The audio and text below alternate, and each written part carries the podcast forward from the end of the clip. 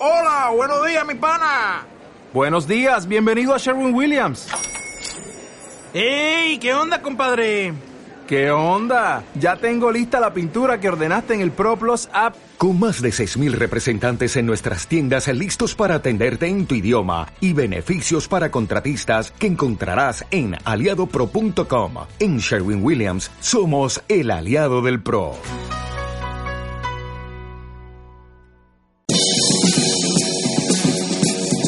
La Resistance. Información de residentes para el mundo. Hola amigos, bienvenidos al segundo capítulo de La Resistance. Antes que nada, queremos agradecerles mucho la respuesta que tuvimos con el capítulo previo. Estamos muy contentos por todos sus comentarios, observaciones y sobre todo porque vimos que tuvimos muy buena interacción con ustedes. La verdad es que estamos muy, muy, muy agradecidos. Y créanos, cada capítulo eh, entregamos lo mejor de nosotros para, para que sea algo de su agrado. Y bueno, en esta ocasión queremos platicar con ustedes acerca de un tema relevante debido a la frecuencia con la que nos encontramos con esta entidad en los servicios de urgencias. Cuando yo digo arritmia arrítmica, ¿piensan en algo? Así es, estamos pensando seguramente en la fibrilación auricular, la arritmia más arrítmica de todas. La fibrilación auricular es la arritmia sostenida y la disritmia más común diagnosticada en los servicios de emergencia en Estados Unidos. Afecta entre el 1 y el 2% de la población en general, con un pico de prevalencia de personas de más de 80 años. Y se estima que en el 2050, cerca de 16 millones de pacientes en Estados Unidos tendrán FA. Además, una situación relevante con esta arritmia es que es considerada factor de riesgo independiente para el evento vascular cerebral, falla cardíaca congestiva, Además, que la mortalidad de los pacientes con FA es casi el doble que los pacientes con ritmo sinusal. Los motivos de solicitud de atención en los servicios de urgencia generalmente es por descontrol en frecuencia cardíaca, eventos tromboembólicos o falla cardíaca asociada a esta arritmia. Recientemente en el Journal of Society of Academic Emergency Medicine se publicó el estudio LOMAGI, y el cual hoy tenemos el gusto de platicar con ustedes. Y para este ejercicio nos acompañan en esta ocasión. Hola, yo soy Janet Pérez y a mí me pueden seguir como arroba yan-umqx. Hola, soy Nora y me pueden buscar en Twitter como arroba doctora Nora. Buenos días, mi nombre es Karen Blas, soy médico residente del segundo año de la especialidad Urgencias Médico-Quirúrgicas en el Hospital General de Zona número 1 Tlaxcala. Mi cuenta de Twitter Mica-Blas90. Hola, ¿qué tal? Mi nombre es Oscar Guerrero, soy residente de primer año de la especialidad de medicina de urgencias, con sede en el Hospital General de Zona número 1 de Tlaxcala y mi cuenta de Twitter es Oscar-Warrior. Bien, pues bienvenidos a, a su colaboración en el FOAMED en Latinoamérica. Y bueno, como comentábamos, el estudio de Maggi, en síntesis, Oscar, dinos, ¿de qué trata el estudio? Es un ensayo clínico prospectivo, aleatorizado, controlado, doble ciego, que se realizó en tres servicios de urgencias del Hospital Universitario de la ciudad de Monastir en el país de Túnez para determinar el beneficio de dos dosis de sulfato de magnesio, la primera a 9 gramos y la segunda a 4.5 gramos en comparación con el placebo, todo esto en el control de la tasa de fibrilación auricular rápida, comprendido en un periodo de agosto del 2009 hasta diciembre del 2014. Los criterios de inclusión de este estudio fueron edades mayores de 18 años y fibrilación auricular con respuesta ventricular rápida mayor a 120 latidos por minuto. Los criterios de exclusión fueron eh, presiones arteriales sistólicas menor de 90, así como conciencia deteriorada, respuesta ventricular de complejo ancho, la contraindicación al sulfato de magnesio, infarto agudo del miocardio, insuficiencia cardíaca congestiva NIJA 3 o NIJA 4, así como como síndrome del seno enfermo. Los resultados fueron muy interesantes, ya que de un total de 450 pacientes, donde 149 recibieron placebo, 148 recibieron dosis bajas de sulfato de magnesio, 4.5 gramos, y 153 pacientes eh, recibieron dosis altas de sulfato de magnesio, que corresponde a 9 gramos, la tasa de respuesta terapéutica a las 4 horas fue de 48.6 eh, con respecto al placebo, 59.5 eh, con respecto a las dosis altas y 64.2 con respecto a las dosis bajas de sulfato de magnesio. La tasa de respuesta terapéutica a las 24 eh, horas al administrar eh, sulfato de magnesio a dosis altas fue de 94.1% en comparación con dosis bajas de 97.9% y de 83.3% con respecto al placebo. La tasa de control de ritmo a las 24 horas con respecto a el placebo fue de 10.7 versus dosis altas de 13.0 y dosis bajas de sulfato de magnesio de 22.9%. Los efectos adversos fueron muy bien delimitados en este estudio, con un reporte de 13 eventos totales en placebo, 21 eh, eventos totales en altas dosis o dosis de sulfato de magnesio de 9 gramos y dosis bajas de sulfato de magnesio reportaron un total de 8 eventos totales. En cuanto a la conclusión de este estudio, es, es muy importante hacer mención de que el autor y los demás colaboradores concluyen que el sulfato de magnesio intravenoso parece tener un efecto sinérgico cuando se combina con otros beta, bloqueadores, lo que mejora el control de la frecuencia en la FA. Se observó una eficacia similar con los 4.5 y 9 gramos de sulfato. Sin embargo, eh, a dosis altas se correlaciona con más efectos adversos, como ya se mencionó anteriormente. El manejo de la fibrilación auricular en la sala de urgencias Tradicionalmente lo hemos enfocado en el control de la frecuencia, en el ritmo y en el manejo o en la prevención de eventos tromboembólicos. La elección de los medicamentos, la verdad es que ha sido controversial por algunos, eh, algunas publicaciones.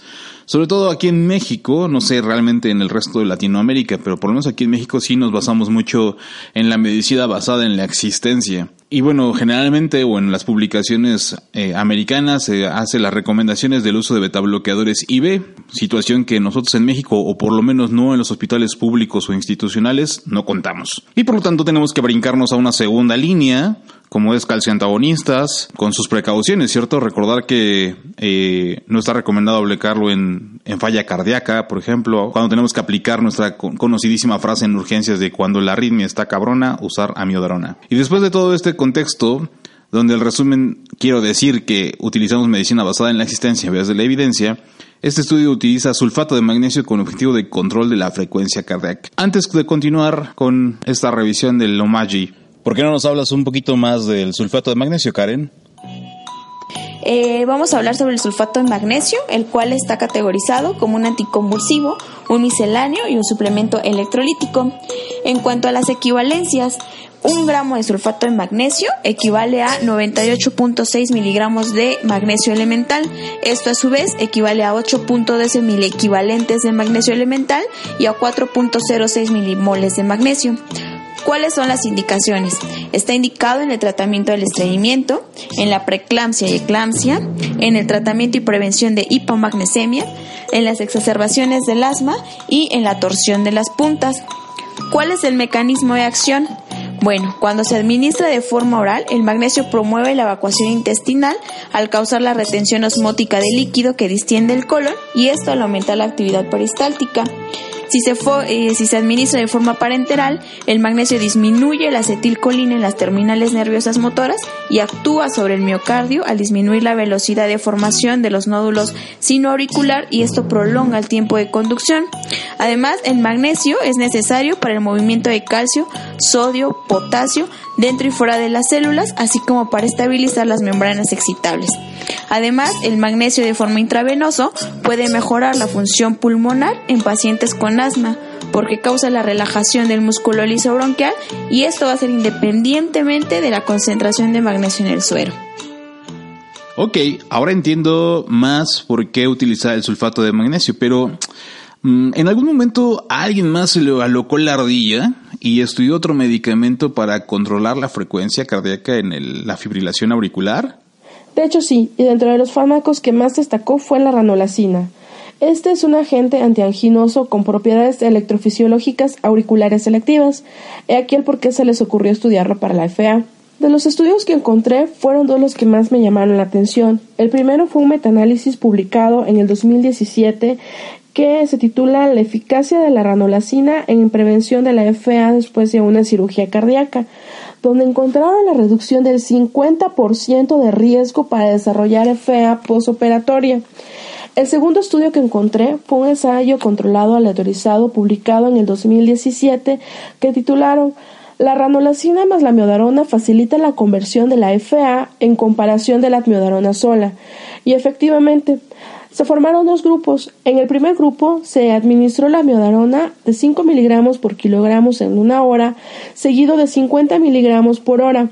El segundo grupo de la miodarona más la ranolacina se administró la miodarona más una dosis oral única de un gramo de ranolacina y los resultados fueron sorprendentes. El grupo de la miodarona más la ranolacina tuvo un tiempo de conversión de la FA de 8.6 horas, a diferencia de la miodarona sola, que el tiempo de la conversión fue de 19.4 horas. Y eso no fue todo. El grupo de la miodarona más la ranolacina tuvo una tasa alta de conversión a las 24 horas. No se mostraron efectos adversos. Entre los efectos secundarios que se pudieran haber presentado, que fue la bradicardia, el vértigo, la hipotensión, ni siquiera hubo la necesidad de retirar el medicamento. Bien, entonces ya se ha intentado otros medicamentos no propiamente descritos para el control de la frecuencia cardíaca en la fibrilación auricular. Entonces, bueno, tenemos el problema que era justamente la fibrilación auricular, la intervención que fue la aplicación del sulfato de magnesio. Ya gracias a Karen nos, nos ha ampliado un poquito más el panorama acerca de por qué el uso de, o por qué pensar que el sulfato de magnesio podría ser de utilidad. El, el artículo propiamente que estamos platicando ya nos los comentó Oscar. Y bueno, Janet ya nos hizo la aportación de otros estudios que hablan de otros medicamentos aplicados con este, esta finalidad, ¿no? Y a veces tenemos que valorar realmente que los estudios se realizan en pues en hospitales de otros niveles que tienen más contexto, tienen más presupuestos y situaciones así por el estilo. Y en el caso de México, el resultado es factible considerarlo para nuestra población, es decir, eh, podemos utilizar sulfato de magnesio en nuestros pacientes mexicanos. Bueno, pues como usted comenta, Realmente el uso del sulfato de magnesio sí es factible en nuestra población. Es un medicamento que tenemos en pues casi todas nuestras salas de urgencias. No es el uso que le damos, es más común pues para pacientes con eclampsia o para torsada de Point. Sin embargo, es algo que tenemos con bastante disponibilidad y además pues debemos de recordar que el hecho de que utilicemos sulfato de magnesio no va a ser solo, no lo vamos a utilizar solo para que controle la frecuencia cardíaca de nuestro paciente o para en cuanto nosotros estemos diagnosticando una taquicardia supraventricular. No, como bien lo dice el estudio Lomayil, nos dice, este tratamiento va a ser aunado a un tratamiento con algún antiarrítmico o algún betabloqueador para mejorar el control de la frecuencia cardíaca y el ritmo, o sea, van a ser sinergia. Por lo cual, pues sí, obviamente yo estoy totalmente de acuerdo en que se utilice el sulfato de magnesio en nuestras salas de urgencias y pues tiene totalmente eh, las posibilidades de que se use. Es muy, muy factible. Bien, bastante interesante, bastante interesante lo que hemos comentado en este, en este capítulo de podcast de la Resistance. Y bueno, no quisiéramos concluir esta sesión sin antes dar eh, inicio a este nuevo segmento que hemos titulado el top 5 de los tweets.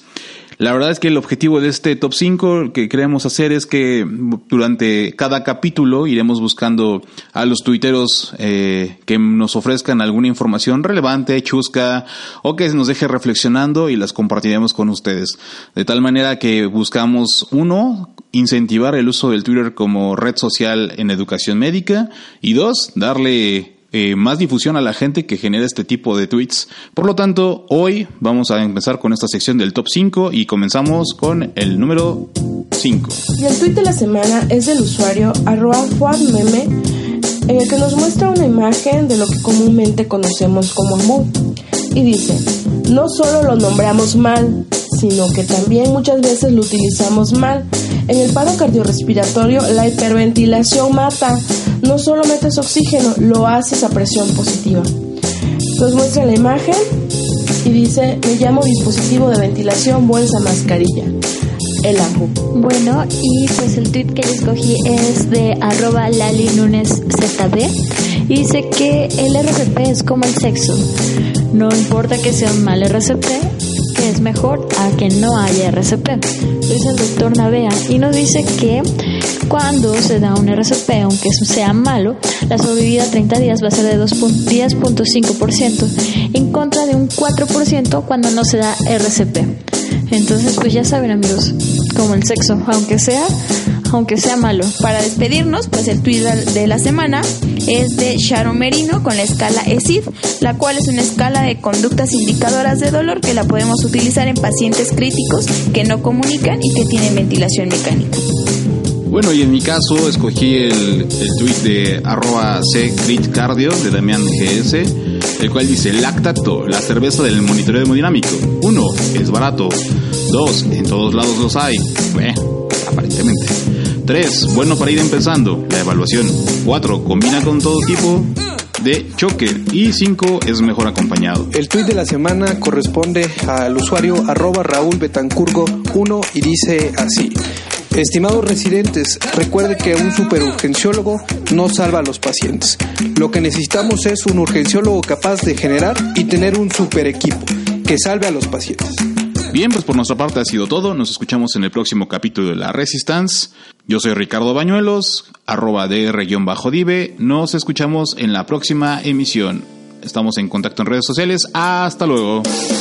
Gracias por su atención.